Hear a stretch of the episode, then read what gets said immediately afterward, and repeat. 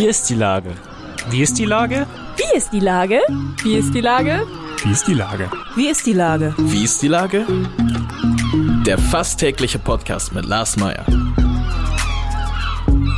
Wie ist die Lage? Unser fast täglicher Podcast als Kooperation von der Mopo und der Gute-Leute-Fabrik spürt tagesaktuellen Fragen nach. Seit 2020 kommen prominente Lenker und unbekannte Denker, also Barkeeper, Bäckerinnen oder Bürgermeister, knapp 15 Minuten zu Wort. Die Auswahl ist rein subjektiv, aber immer spannend und überraschend. Mein Name ist Lars Meyer und ich rufe fast täglich gute Leute aus Hamburg an. Unser Partner, der das diese Woche möglich macht, ist Meierlikör. Jetzt hilft nur noch Meierlikör. Es ist wieder da. Jetzt als Booster oder Osteredition. Lecker wie eh und je und vor allen Dingen gut. Gut für dich und gut für Mensch Hamburg. Denn es hilft unserem Projekt Mensch Hamburg WG. Also ab zu Old McDonald in Eimsbüttel, Hey Milos Feinkost in der Bartelstraße oder der Guneleude-Fabrik in der Schanze. Und Gutes tun. Das war Werbung. Herzlichen Dank. Heute befrage ich den Chef von Barkassenmeier, Hubert, genannt Hubi Neubacher. Ahoi, Hubi. Moin, mein Lieber. Hallo. Lieber Hubi, ab Ostern geht es für gewöhnlich auch im Hamburger Hafen wieder mit dem Tourismus los. Aber was ist schon gewöhnlich in diesen Zeiten? Wie ist die Lage im Hafen? Ja, also pff, es ist natürlich sehr ungewöhnlich nach den letzten zwei Jahren. Und äh, wir hängen natürlich äh, wirklich noch hinterher, was, was die letzten Monate angeht. Aber ich kann ganz ehrlich sagen, ich bin sehr zuversichtlich, dass dieses Jahr relativ normal in die Saison startet. Also äh, wir dürfen ja auch zu den Osterfeuern fahren, das hat sich ja nun ergeben. Das heißt, das werden wir begleiten und wir haben auch Anfragen, also bei allem Ach und Weh bin ich sehr optimistisch jetzt für die nächsten Wochen und Monate. Anfragen kommen rein, die Gäste wollen kommen. Also ich blende gewisse Dinge aus und freue mich, was kommt. Also dieser Optimismus ist nicht einfach eine Emotionalität, sondern äh, ich sag mal so, die äh, Vorankündigungen an Gästen sind schon so reichlich, dass du ein bisschen fröhlicher bist als vielleicht noch im Winter. Es ist beides. Also ja, wir haben Anfragen, die sehr schön sind, die sind noch hinterher zu dem, was vor Corona war. Aber ich versuche das jetzt einfach für mich so zu sehen und auch für mein Team, dass wir sagen, wir haben wieder Anfragen, es kommt was rein und das ist natürlich toll, dass es so ist. Ja, definitiv. Viele Restaurants haben ja äh, teilweise Geld bekommen dafür, dass sie gewisse Sachen anders machen, also ihre Webseite überhaupt mal gestalten oder ganz viele Restaurants sind renoviert worden. Zumindest ist da mal ein Eimer Farbe an die Wand geklatscht worden. Wie ist es denn bei deiner Flotte? Sind die jetzt auch, erstrahlen die auch in frischen Farben oder äh, sind die jetzt äh, mit größeren Motoren ausgestattet? Was ist da so passiert? Naja, wir haben natürlich auch ein bisschen was gemacht, also Instandhaltung und tatsächlich auch Farbe und sonstiges. Und ja, Digitalisierung ist generell das Thema, das haben wir jetzt im Büro auf, auf Vordermann gebracht. Aber man darf ja nicht vergessen, äh, dass es ja zwei Jahre waren. Also wie viel Renovierungsstau sollten wir gehabt haben, um ständig was Neues zu machen. Das heißt, wir waren immer on top quasi mit unseren Schiffen. Wir haben sie jetzt wieder hübsch gemacht, haben auch die ersten Untersuchungen wieder hinter, hinter uns, sprich Betriebsbesichtigung, was ja amtlich vorgeschrieben ist. Also wir sind schon wieder so da, dass wir jetzt starten können. Das ein oder andere merken wir, dass doch mit einer Maschine mal eine Pumpe hakt. Das muss man dann alles noch äh, bei, während der Fahrt wieder in Gang bringen. Aber grundsätzlich sind wir da und die Schiffe sind fahrbereit. Was auch bei der Gastronomie passiert ist, denen sind die ganzen Leute weggelaufen. Also äh, fehlt es dir denn auch an Helferinnen und Helfern und äh, Auszubildenden? Oder muss ich jetzt samstags einspringen und Karten abreißen bei dir? Oder wie sieht's aus?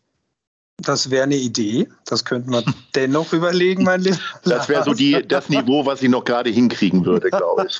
ja.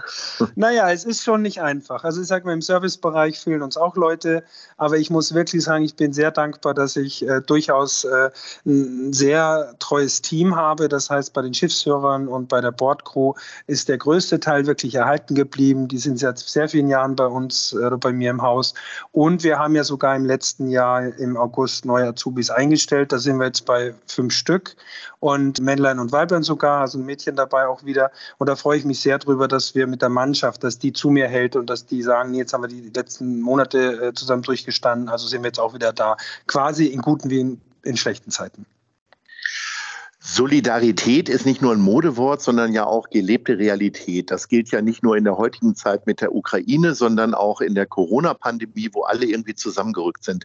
Ist denn der Hafen auch zusammengerückt? Hast du das erlebt oder hast du selber, warst du Teil dieser Solidarität?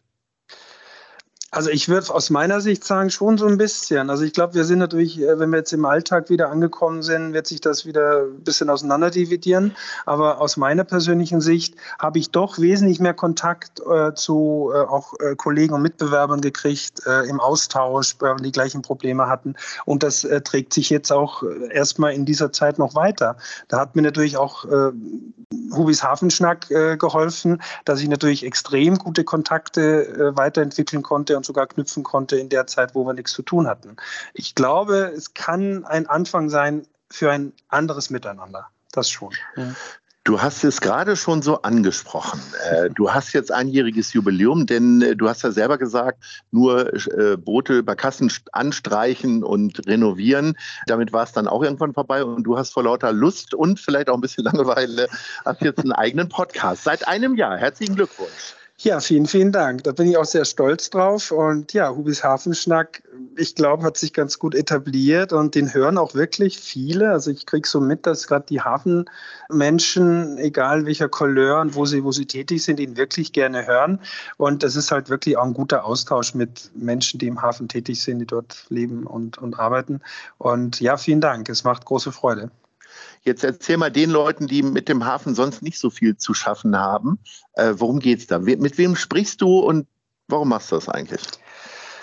Ja, vorrangig, um einfach ein bisschen den Hafen in einen anderen Blickwinkel zu kriegen. Wir wissen alles ist ein äh, Wirtschaftshafen, der für die Stadt Hamburg sehr, sehr wichtig ist. Dahinter stehen aber ganz viele Menschen, die halt dieses Radhafen bewegen, im Kleinen wie im Großen. Und so hatte ich Taucher zu Gast, ich hatte Projektleiter des äh, für den alten Elbtunnel, der wird ja renoviert, den Projektleiter zu Gast.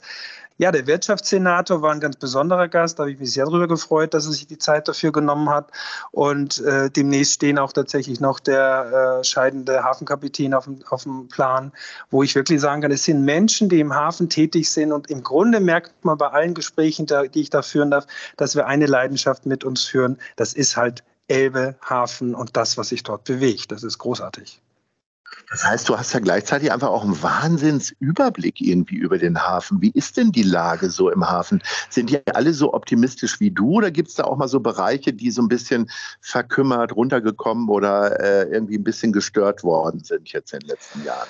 Na, es sowohl als auch. Ne? Wir sehen natürlich, dass äh, die großen äh, Containerunternehmen ganz anders äh, durch die äh, Pandemie gegangen sind als unser eins. Die haben ganz andere Erfolge. Wir haben uns mit den Barkassen ein bisschen zusammengerauft und uns ausgetauscht, wo kann man mehr tun miteinander. Ein Thema, was viele beschäftigt, ist tatsächlich Ausbildung, Hafenschiffer, Hafenschifferin, was wir auch tun. Da bin ich tatsächlich mit einigen auch nicht touristischen äh, Hafenunternehmen im Gespräch. Was können wir zusammen tun, um, um dem das Berufsbild Hafenschiffer etwas nach vorne zu bringen und so weiter. Das ist noch nicht spruchreif, aber das, da sind wir dran. Da tauscht man sich aus. Aber grundsätzlich glaube ich schon, auch bei allem Jammern, was wir haben und äh, sind wir guter Dinge, dass es für den Hafen gut vorangeht. Ja, das ist alles auf einem guten Weg und die ganz großen Dinge, die muss sowieso die Politik bewegen. Das können wir natürlich nur begleiten und unterstützen, sprich äh, Landstromanlagen und sonstiges. Ist der Hafen so ein eigenes Dorf in Hamburg nochmal? So auch äh, vom, vom Typ Menschen? Findest du da Ähnlichkeiten wieder, wie du so auch so drauf bist? Ich finde, das ist ein ganz großes Dorf. Also ein großes Dorf, wo jeder jeden kennt. Wir merken es auch gerade so ein bisschen. Also ich, toi, toi, toi, bin nicht so davon so betroffen, aber ich sage mal, das Mitarbeiterkarussell bei Schiffsführern zum Beispiel. Das ist um diese Jahreszeit wie in jedem Jahr ganz normal, dreht sich das etwas schneller vielleicht in diesem Jahr, dass doch Schiffsführer von einem Betrieb zum anderen gehen, aus der Touristik rausgehen, jetzt sogar wiederkommen. Das habe ich auch gerade wieder erlebt. Das heißt, im Grunde kennt jeder jeden. Und auch das gebe ich meinen jungen Menschen mit, wenn sie bei uns einsteigen. Macht keine groben Fehler zu Beginn der ersten drei bis fünf Jahre. Es wird, wenn ihr im Hafen bleibt, euch ein Leben lang erhalten bleiben, dass diese Geschichten erzählt werden, was ihr so verbockt habt, wenn es ganz tolle Dinger sind. Vor ein paar Wochen oder Monaten gab es so ein, zwei äh, ich sag mal, kleine Eskalationen, weil irgendeiner zu viel getrunken hatte. Sorgst du dich auch immer mal wieder um das Image des Hafens? Fühlst du dich davon betroffen? Musstest du mit deinen Kapitänen erstmal reden und sagen, so der Flachmann bleibt zu Hause? Nein, also Gott sei Dank lange, lange nicht mehr. Ich habe ein Erlebnis gehabt vor vielen Jahren, wo mich ein Großkunde drei Tage vom Hafengeburtstag, ich glaube, es ist 15, 18 Jahre her, in den Betrieb äh, bestellt hat, weil man das Gefühl gehabt hätte, einer unserer Schiffsführer wäre mit einer Barkasse betrunken einem Kanal gewesen, was nicht der Fall war. Ich war total erschlagen über diese Aussage und selbst vorher, aber auch danach habe ich immer dafür gesorgt, dass das kein Thema mehr ist. Es ist in der touristischen Hafenschifffahrt überhaupt nicht mehr möglich. Und die Jungs, die jetzt dort arbeiten, haben alle Familie. Das gibt es nicht mehr.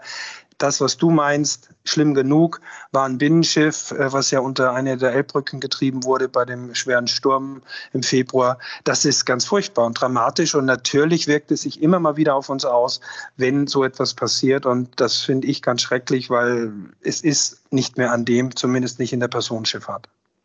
Hast du denn eigentlich noch einen Wunschgast für Rubis Hafenschnack, wollte ich fragen?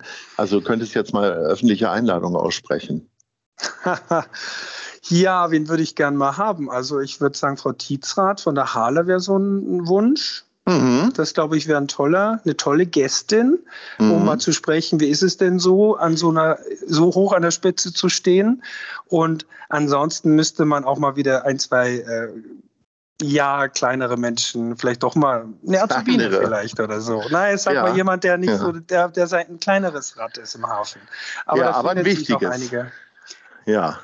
Definitiv so. wichtig. Äh, was du ja, äh, wenn man deinen sozialen Kanälen folgt, äh, in der Corona-Zeit, da ist es mir zumindest aufgefallen, irgendwann für dich entdeckt hast, ist der Sport. Wie bist du denn das darauf so. gekommen? Also ich mache das ja auch, allerdings eher durch Spazierengehen. Nur du siehst ja schon echt sportlich aus, weil du ja dann da mit einem Fitnesscoach, du lässt dich da ja mhm. richtig treiben, ne? Das ist ja, ja furchtbar. Ja. Ja, was heißt furchtbar? Also wenn man von sich mal behaupten kann, man hat keinen inneren Schweinehund mehr, das ja. hätte ich vor, vor zwei Jahren auch nie behaupten können. Mhm. Aber genau vor zwei Jahren, als das Ganze losging, habe ich auch begonnen mit Spazierengehen, einmal täglich um die Alster. Das mhm. war das erste richtig strammen Schrittes. Dann kam mhm. im Sommer das Fahrrad dazu. Und seitdem äh, Herbst ungefähr 2020 habe ich mir erlaubt, einen Personal Trainer mir zu äh, leisten, weil ich gedacht habe, wenn jemand fit sein muss in diesen Zeiten, bin ich es, um auch mein ganzes Geschäft und meine Mitarbeiter zu motivieren. Und ja, das ziehe ich seitdem rigoros durch. Fahrrad, Trainer und naja, dreimal die Woche um die Alster. Ich wünschte, ich würde von dir lernen können, lieber Ruby. Dann erzähl uns doch mal in unserer abschließenden Top 3, wo du denn am liebsten Sport treibst. Was ist denn Platz 3? Hm. Also das eine ist natürlich direkt vor der Tür bei mir zu Hause im Hammerpark. Da gibt es einen Baum, da hänge ich dann dreimal die Woche quasi am DHX und mache mit Eigengewicht meine Übung mit meinem Trainer. Das ist direkt hier vor der Tür. Und, meine Eigengewichte äh, wären mir viel zu schwer, muss ich dabei sagen. Ja, ist eine Herausforderung. Lars. Mhm. und nee, ansonsten ist es natürlich äh, tatsächlich äh, die Stadt Platz an sich mit dem Fahrrad ja. zu erleben. Das ist ja. eine einmalige Geschichte, wenn man die vier Jahreszeiten einzeln täglich jeden Tag mitkriegt. Ich bin immer noch mit Fahrrad unterwegs. So ja, bei Wind und man kriegt Wetter alle vier Jahreszeiten manchmal sogar auf einer Radtour mit, ne? Ja, das ist, stimmt auch, da hast du recht. Hatten ja. wir jetzt vor kurzem gerade, ne? Genau. Ja. Naja, und ansonsten ist es schon nach wie vor, wie schon erwähnt, auch die Alster oder an der Elbe lang zu spazieren. Und das dann aber wirklich kurz vor Joggen. Also ich bin kein Jogger, das gebe ich zu, aber ich habe einen relativ schnellen Schritt drauf. Sehr gut. Platz 1? Du kannst gerne mal mitkommen, mein Lieber. Ja, sehr gut. ja. Nein, Platz eins würde ich sagen, ist das Gesamte. Und äh, wenn ich das nochmal einfließen lassen kann, man muss natürlich auch entsprechend sein, die sich die Klamotten besorgen. Ich glaube, ich darf hier auch mal Werbung machen. Also wenn man sich bei Otlo ein paar Sachen besorgt oder äh, zu Sportcheck geht, um richtige Sportklamotten zu holen, dann tut das bitte. Wir müssen da auch den Einzelhandel. Jetzt, da kriegst du jetzt Prozente. Nee, aber es geht das tatsächlich um den nicht. lokalen Einzelhandel. Genau. Finde ich total wichtig. Mein mhm. lieber Hubi, wir sind schon durch und ich wünsche dir äh, ein gutes Händchen, ganz viel Kraft für den kräftigen Sommer, weil ja so viele Touristen dann zu dir kommen auf Hoffentlich, Kassenmeier. Mhm. Und dann sage ich Ahoi und bis ganz bald. Ahoi, danke dir sehr. Bis bald. Tschüss. Ciao.